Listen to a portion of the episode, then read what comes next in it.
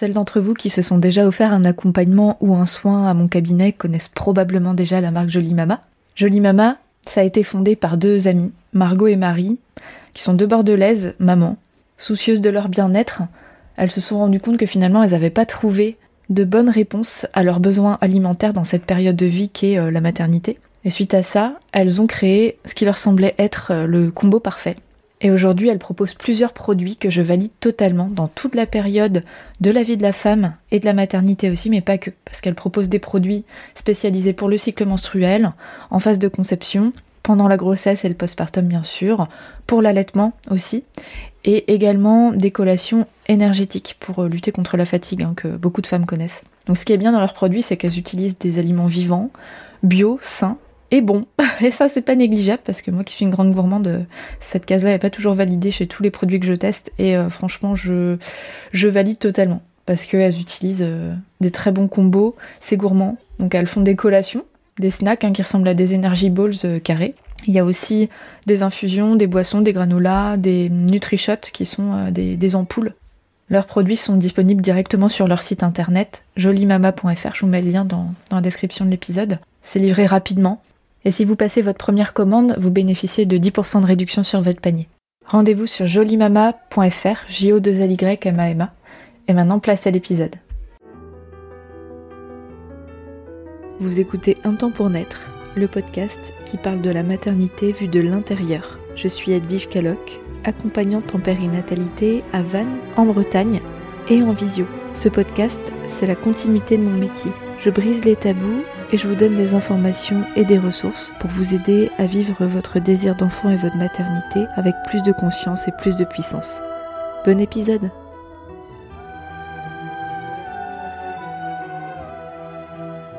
Est-ce que vous avez peur de traumatiser vos enfants avec vos mots, vos gestes ou quoi que ce soit? De votre quotidien, de vos attitudes, de vos choix? Je dis vous aussi parce que moi aussi je, pense que je fais partie de ces personnes-là et je m'en suis rendu compte il n'y a pas forcément très longtemps que c'est une idée en filigrane un peu insidieuse, un peu qui, pourrit la tête parce qu'elle est, elle est très discrète, mais je crois qu'elle est, commune à beaucoup de bah, de, parents et de futurs parents aujourd'hui. Cette peur de mal faire.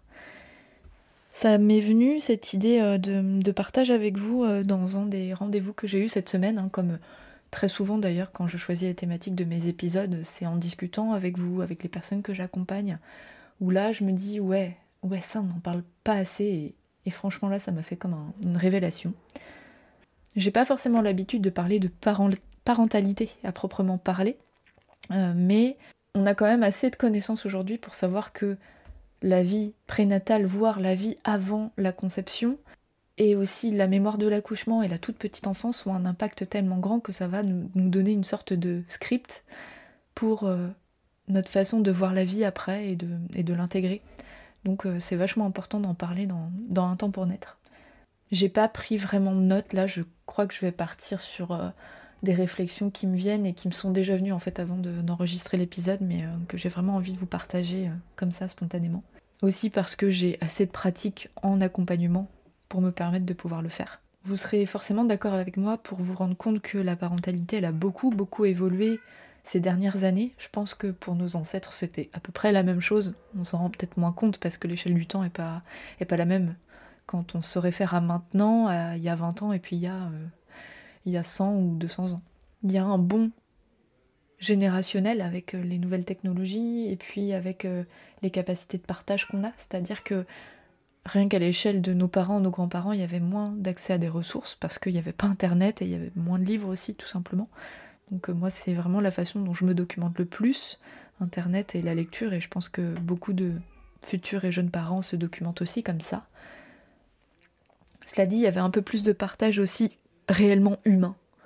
Ça, je pense que ça doit être inquiétant d'ailleurs, de se dire que on va plus partager virtuellement que pour de vrai. Bon, ça c'est une autre réflexion, mais disons que le partage se faisait plus dans des petites sphères, de façon directe, alors qu'aujourd'hui on a accès à tout, tout, tout, toutes les informations possibles et imaginables, y compris des fakes, y compris des points de vue.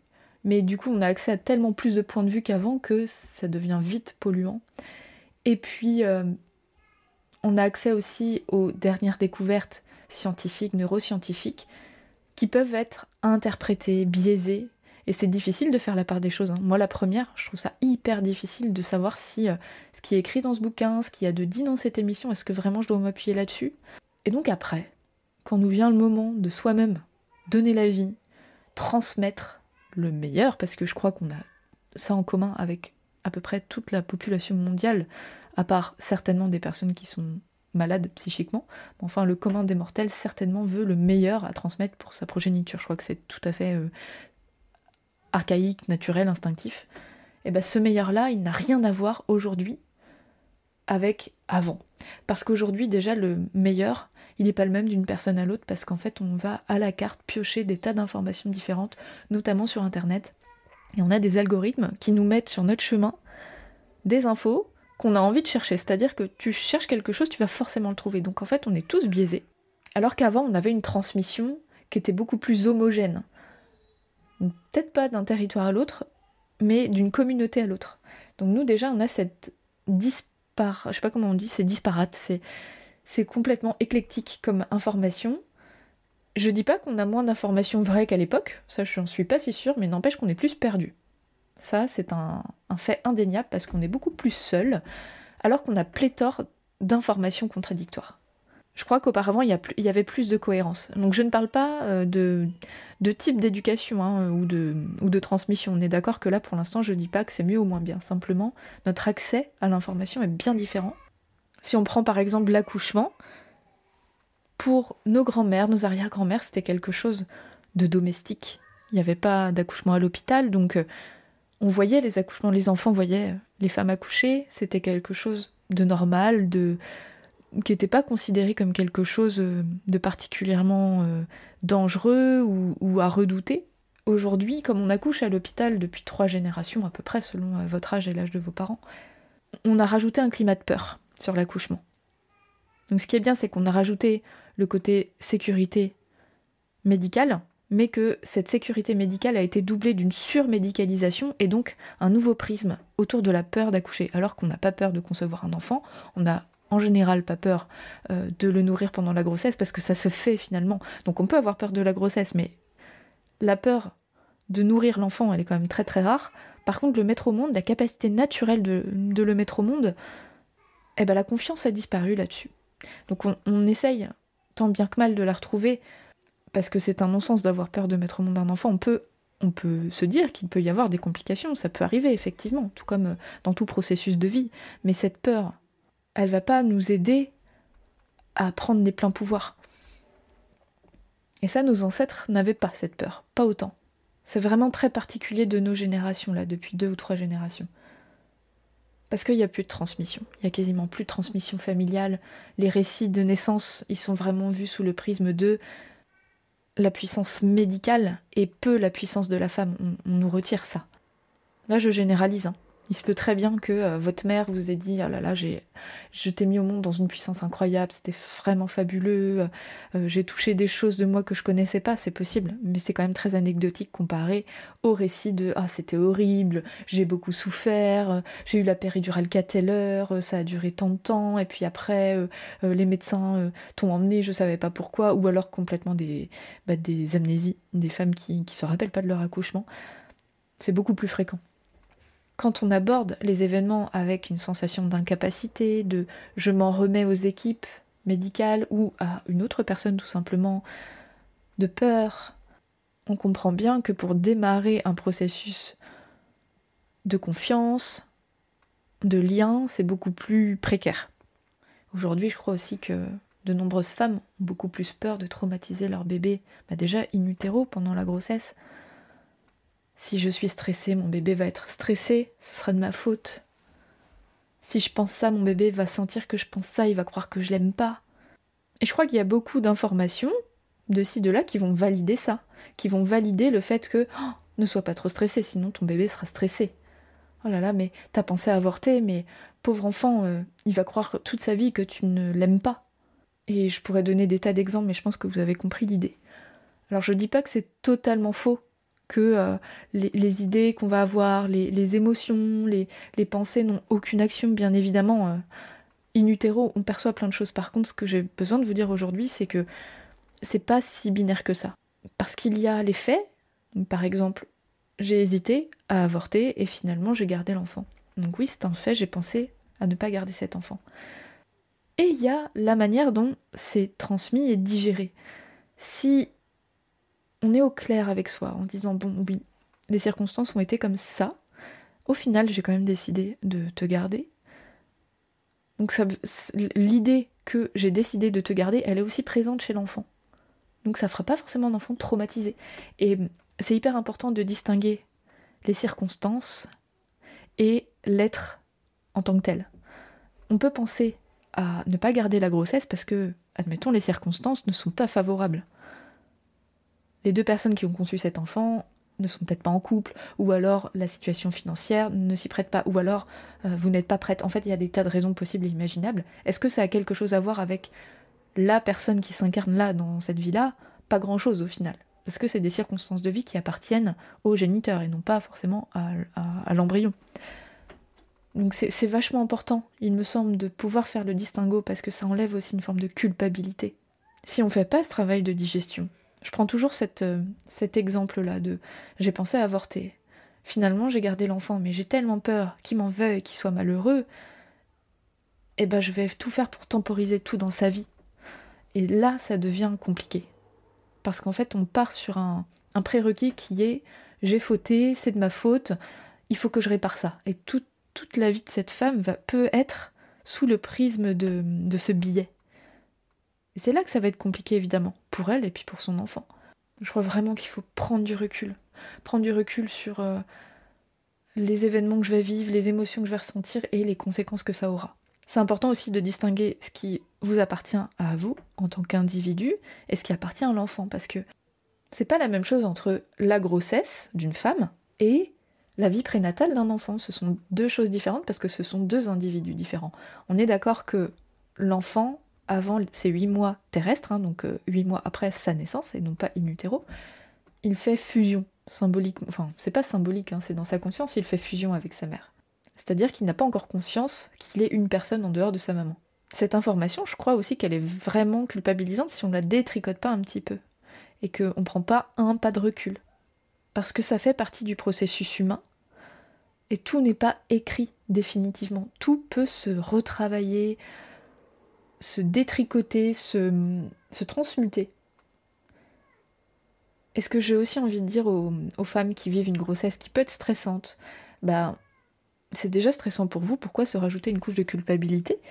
Ce travail peut être fait petit à petit et attention à s'entourer des bonnes personnes aussi si vous ressentez une pointe de culpabilité dans un quelconque suivi que ce soit psychologique, avec des thérapies alternatives ou que sais-je, ou même des médecins, fuyez, vous n'avez pas à culpabiliser de ça. Si on vous fait sentir une culpabilité, parfois elle peut être naturelle et c'est pas la personne qui nous la fait ressentir, mais parfois il y a des personnes qui peuvent vous faire culpabiliser de ça.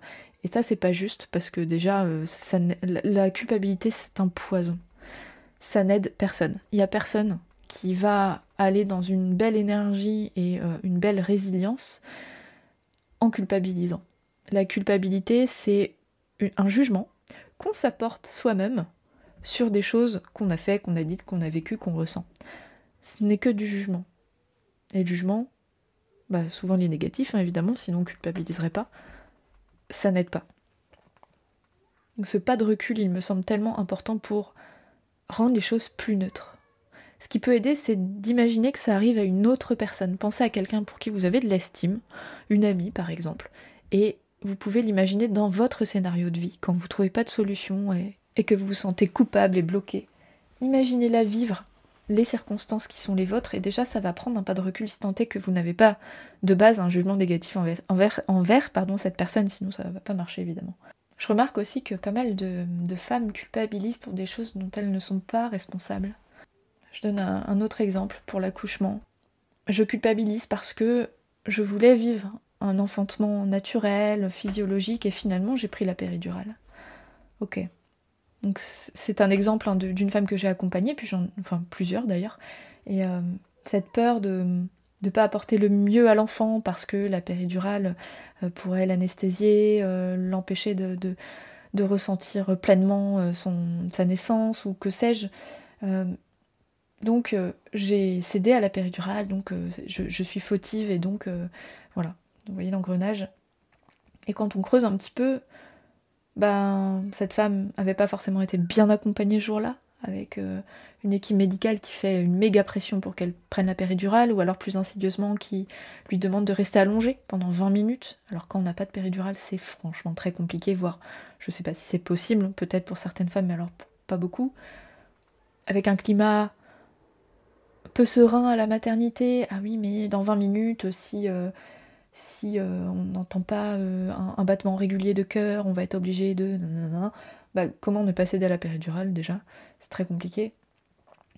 Et puis, quand bien même, finalement, c'est un simple changement d'avis, vous déjà en accouchant, en mettant au monde votre bébé, vous traversez tellement d'étapes qui vous confrontent, vous, à, votre propre histoire, à vos propres limites.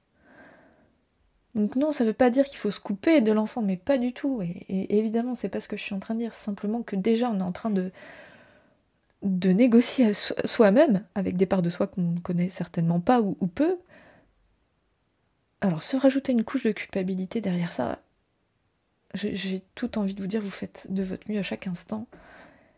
Et le mieux qu'on avait projeté avant, quand on est en train de le vivre, c'est peut-être pas ce mieux-là qu'on est en train de vivre. Parce que les circonstances, bah déjà, on peut pas toujours les prévoir, et puis notre niveau d'énergie, et puis ce qu'on allait rencontrer sur le chemin, on n'avait pas forcément prévu de le rencontrer, et notamment pour un accouchement. Aujourd'hui, c'est presque mal vu de se dire je vais prendre la péridurale et en fait, c'est pas aussi binaire que ça, enfin. Un accouchement physiologique, c'est pas facile. Parfois, on, parle beaucoup de douleur. Je sais pas si c'est l'étape la plus difficile, la douleur. Oui, si on n'est pas forcément bien accompagné et préparé, ça peut devenir insupportable, tout à fait. Et dans certaines situations où la physiologie fait que ça devient insupportable, tout à fait. Mais il y a aussi les parts de soi qu'on va rencontrer sans la péridurale, alors que on est des mammifères, mais on l'a oublié au quotidien, on n'est pas confronté à nos parts mammifères. Et quand on met au monde un bébé qu'on n'a pas de péridurale, il arrive un moment où on croit qu'on va mourir. Dans la plupart des situations. Et ça, ben, s'il n'y a pas quelqu'un pour accompagner la femme, et même quand il y a, c'est pas garanti en fait que ça passe. La vie, c'est pas garanti, quoi. On peut pas tout anticiper et tout prévoir, donc on peut se préparer. Mais à partir du moment où on a checké les cas qui étaient les nôtres à ce moment-là, qu'on a fait de notre mieux, pourquoi se rajouter une couche de culpabilité? Et si j'aborde après le volet postpartum slash petite enfance, donc là je crois que la culpabilité elle se décuple à fond parce que là ça y est, on, est responsable de l'être humain, il est plus dans le corps de la femme qui s'autogère à peu près, il est à l'extérieur. Donc là, on, est à chaque instant responsable de ce qui va se passer à ce chérubin. Et c'est vraiment une évidence que le parentage aujourd'hui, tel qu'il est euh, communiqué, si on le si on ne déconstruit pas un petit peu, non pas déconstruire pour l'invalider, pas du tout, déconstruire pour prendre encore une fois ce pas de recul, on se prend la culpabilité en pleine gueule, quoi, clairement. Parce que, un exemple concret. Nos parents, nos grands-parents, quand le bébé pleurait, bah faut le laisser pleurer, donc euh, bon bah je le mets dans son lit, je ferme la porte, ça fait plus de bruit, pouf. Euh, c'est comme ça que le pédiatre m'a dit de faire, et puis c'est comme ça que dans les livres, quelques livres qu'il y avait sur le marché, euh, c'est comme ça qu'on dit de faire aux parents. il y avait moins de culpabilité, hein, parce que euh, c'était comme ça qu'il fallait faire. Donc moi, on me dit de faire comme ça, je fais comme ça. Encore une fois, je généralise, hein, je dis pas que euh, au fond des tripes des mamans, ça cogitait pas là-dedans, ça travaillait pas. Aujourd'hui, la différence, c'est que on a bien conscience que les besoins de l'enfant, ils sont dans la proximité, ils ont besoin d'avoir une réponse à leur pleurs, parce que le pleur, il n'est pas là pour rien. Donc, la logique veut qu'on réponde à ces besoins-là. Répondre aux besoins de l'enfant, c'est beaucoup plus sportif que de ne pas y répondre. Donc on peut acheter plein de manuels, se documenter sur les besoins de l'enfant, si on ne passe pas d'abord par nos propres besoins. Comment on peut y arriver? Ça c'est une vraie question. Et je pense qu'en y réfléchissant, on a tous la réponse, n'empêche qu'elle n'est pas si évidente, parce que un enfant, quand il est tout petit, c'est un, joyau brut. Il est complètement brut de coffre, il va pas avoir de notions comme la patience, la frustration, c'est des choses qu'il ne connaît pas.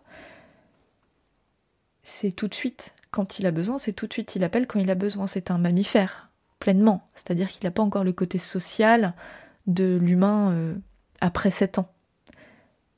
Après 7 ans, c'est en construction, mais c'est quand même beaucoup plus facile pour un enfant de 8 ans d'attendre une demi-heure pour manger parce qu'on est en train de préparer à manger que pour un nourrisson. On est bien d'accord. Donc c'est totalement brut de coffre. Donc les besoins d'un nouveau-né, ils sont archaïques et ils sont quasi immédiats la plupart. Quand on a vécu une grossesse, ça prend aussi de l'énergie une grossesse. Quand on a vécu un enfantement qui nous prend aussi de l'énergie, l'accouchement c'est un choc et on a besoin d'une rémission. et je parle pas des accouchements traumatiques précisément. Un accouchement, ça reste un moment de vie qui est très éprouvant. Donc Bien sûr, si vous écoutez mon podcast, vous savez que j'adore l'accouchement.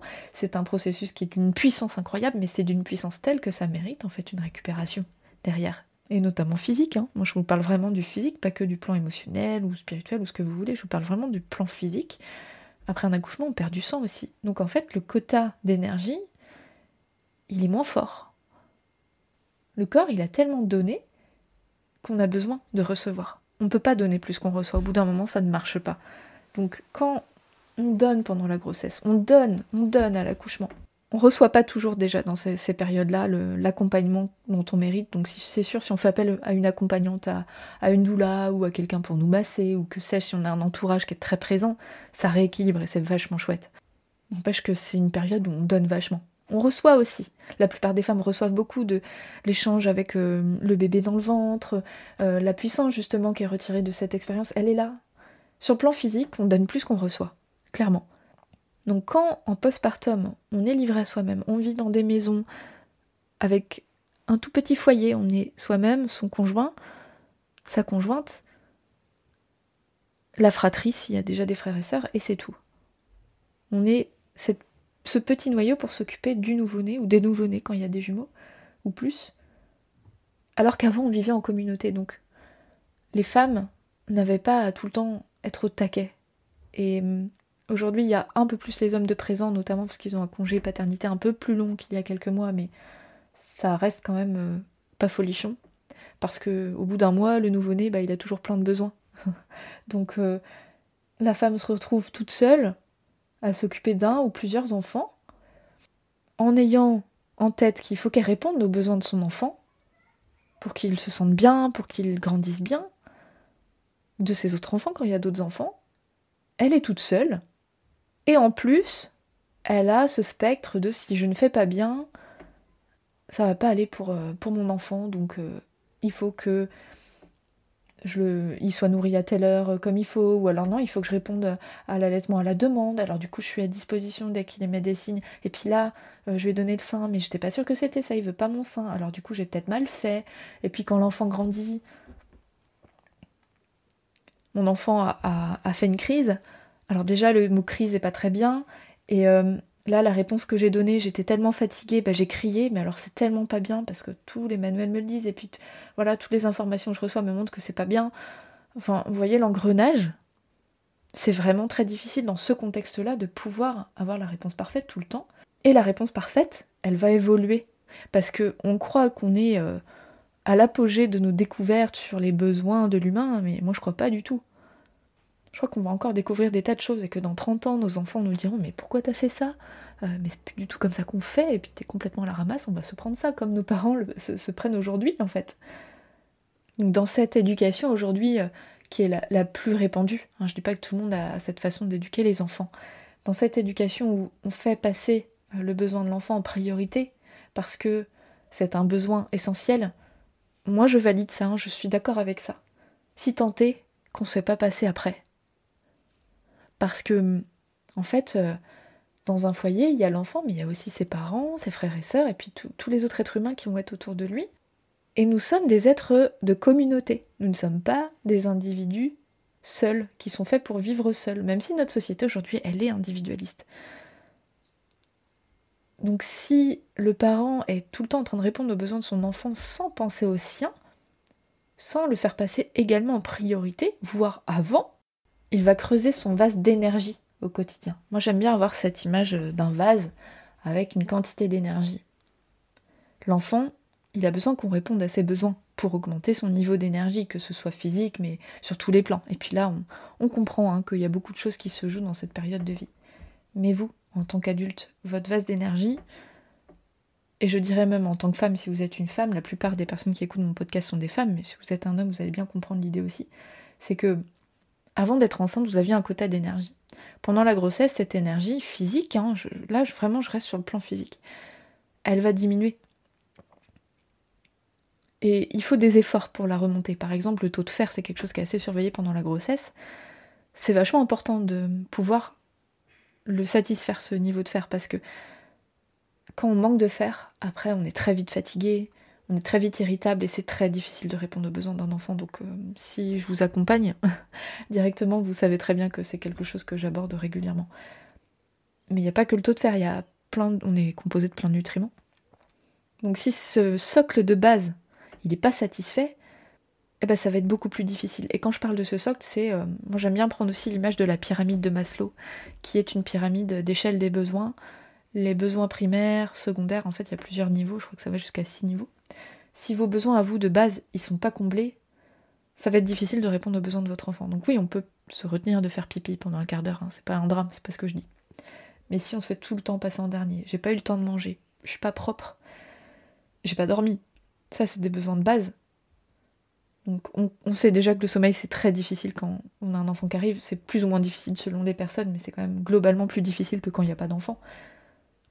Donc rattraper les miettes de sommeil à droite à gauche, c'est pas évident. Quand en plus on a l'injonction d'avoir une maison propre, euh, de toujours être présentable, de bien accueillir les personnes qui viennent voir le bébé en postpartum, bon, ça fait beaucoup quand même. Ça fait beaucoup d'injonctions pour peu de réponses aux besoins de base de la femme qui vient de mettre au monde ce bébé et du père qui est aussi dans, cette bulle-là. Mon but, hein, c'est pas de de se poser en victime, de trouver des excuses à tout et n'importe quoi. L'idée c'est d'être juste. Et je crois que c'est pas juste quand on se colle une responsabilité plus que démesurée sur euh, le fait qu'on n'a pas répondu exactement parfaitement aux besoins de notre enfant. Remettons les choses dans leur globalité, prenons en compte les circonstances. Mais même après, quand votre enfant grandit, est-ce que la réponse à vos besoins, elle est là? Est-ce que vous avez pris cette habitude d'écouter vos besoins et d'aller chercher des réponses parce que on peut avoir conscience qu'on a besoin. J'ai conscience que je suis fatiguée et le dire, mais il se passe rien. Pour terminer cet épisode, j'ai envie de vous donner trois clés importantes de réflexion, de compréhension. La première, c'est que, encore une fois, prenons du recul en gardant en tête que tout ne dépend pas de nous en tant que parents. Ayons confiance en nos enfants et en leur capacité de résilience. Et là, je parle pas bien sûr des cas de maltraitance ou de violence, hein. je parle des, des choses ordinaires de la vie où on va se culpabiliser. Toujours dans cette idée que euh, ce qui se passe dans le moins, un an, on va dire, euh, jusqu'aux six ans de notre enfant est déterminant. Ouais, ça, ça écrit pas mal de choses, mais c'est pas de l'encre indélébile déjà, et puis euh, L'enfant, il fait partie de ce tout familial. C'est pas un, atome euh, seul dans la galaxie. C'est, il est rattaché à la chaîne familiale et il aura une histoire, cet enfant. Il a aussi ses propres capacités de résilience. Et le deuxième élément, en fait, il rebondit complètement là-dessus, c'est que le but, il me semble, c'est pas d'éviter à notre enfant de vivre des expériences, même si elles sont déplaisantes, désagréables je crois vraiment profondément que le but c'est de pouvoir leur fournir tant que faire se peut les bons outils et le terreau fertile pour avoir la possibilité de développer leurs propres ressources, pour trouver des solutions en toute autonomie, en tout cas au maximum, quand ils auront un souci dans la vie. Parce que oui, les êtres humains ont tous des soucis plus ou moins graves, mais on en a tous. Et si on nous fournit tout sur un plateau, la solution, ou alors même que on nous confronte jamais à avoir des petits pépins, on, anticipe tous nos besoins, bah, une fois qu'on en a un, on est complètement démuni. Ce qui va traumatiser nos enfants, je crois vraiment que c'est pas tant le fait d'avoir des épreuves dans leur vie que de la réponse qu'on va avoir aussi face à ces épreuves. Est-ce qu'on va les écouter? Est-ce que on va les amener à eux-mêmes s'écouter? C'est beaucoup plus intéressant et beaucoup plus efficace que de les élever dans une bulle de coton et, et d'être tout le temps à répondre à leurs besoins avant même qu'ils s'expriment. Et la dernière chose qui me semble importante aussi, c'est que nous sommes leur exemple. Et que la meilleure des transmissions se fait par l'exemple, le modèle. Si on est dans une logique de sacrifice de soi pour le meilleur de nos enfants, nos enfants ils voient aussi le sacrifice. Comme si c'était quelque chose de binaire. Soit je te fais passer en premier, soit c'est moi. Et si on trouvait un système où finalement ça cohabite? Donc parfois, oui, les besoins de l'un et de l'autre vont être concomitants et vont pas être satisfaits en même temps. Alors comment on fait? Par exemple, tu es en train de jouer, t'as pas envie de partir, mais par contre là, il commence à être tard et il fait froid, et moi j'ai froid. Qui est en priorité? Toi qui as envie de jouer ou moi qui ai froid? L'échelle des besoins, elle est peut-être un peu plus basse pour moi que pour toi, donc là, bah, on va rentrer à la maison. Vous n'enlevez rien à votre enfant. C'est encore un exemple très concret, euh, très euh, banal de la vie. Mais l'enfant, il va voir, peut-être qu'il va pleurer, mais il va voir qu'en fait vos besoins ils sont importants aussi et que vous vous respectez. Je vous avoue que pour moi c'est pas hyper confortable de parler de tout ça parce que je trouve que c'est un sujet qui est touchy, la parentalité, l'éducation. Parce qu'on se colle tellement de pression et de culpabilité que on peut être très vite mal interprété et j'essaye tant que faire se peut de rester objectif, neutre et global. De mettre les choses en perspective avec l'histoire de chacun, chacune. Ça enlève tout jugement. Quand on fait ça, ça enlève vraiment tout jugement et le jugement c'est un poison. La culpabilité c'est un poison. Et ça je l'ai bien compris. Et quand on a, comme le dit le titre de cet épisode, peur de traumatiser nos enfants, bien évidemment ça va avec le package culpabilité. Donc avoir la conscience que la manière dont on va répondre aux besoins de nos enfants, dès le moment où on commence à, émettre l'idée de le concevoir, va avoir un impact, mais c'est hyper important, on est bien d'accord. Hein. Se coller une pression de malade au point de s'oublier, d'en faire une course à la perfection, non, vous n'allez pas trouver votre équilibre dans ce système-là. Et j'ai pas aujourd'hui, en tant que mère, trouvé la solution parfaite. Je suis pas une sachante qui va dire il faut faire comme ci, il faut pas faire comme ça. Et si je rapporte euh, ce dont on a parlé aujourd'hui sur euh, la maternité, la parentalité, avec l'essence de mon métier, mon métier, c'est pas de vous apporter des solutions sur un plateau d'argent, tout comme quand notre enfant rencontre une difficulté, c'est pas de lui apporter la solution à sa place. Mon but, à moi, en tant qu'accompagnante, c'est de vous apporter des clés de réflexion, une écoute sans jugement, encore une fois, qui va pas venir vous culpabiliser, qui va juste mettre en perspective, éclairer le chemin, votre chemin à vous. Et il n'y a qu'à partir de là qu'on peut euh, voir les choses se décanter et trouver des solutions soi-même. Voilà à peu près ce que j'avais envie de vous partager aujourd'hui sur cette thématique de, euh, cette peur que beaucoup de parents ont d'avoir un impact négatif sur euh, nos enfants et sur leur avenir. Dites-moi ce que vous en pensez, si vous partagez ma façon de voir les choses, si ça vous a interrogé, si vous avez d'autres choses à partager, tout simplement, je serais ravie soit sur mon post Instagram ou en message privé. Je vous souhaite un max de douceur dans votre relation avec la parentalité, la maternité, avec votre enfant, avec vous-même surtout. À la semaine prochaine. Merci pour votre écoute et votre confiance. Si vous aimez mon podcast, vous pouvez m'aider à le rendre plus visible en me mettant une note et un avis sur votre appli de podcast. Vous pouvez aussi partager auprès de vos proches qui sont concernés. Et si vous souhaitez vous aussi être accompagné sur votre chemin du désir d'enfant et de la maternité, mes séances se font au cabinet à Vannes ou à distance par visio. Envoyez-moi un message privé sur Insta ou un mail à edvige@untempournaître.fr. À bientôt.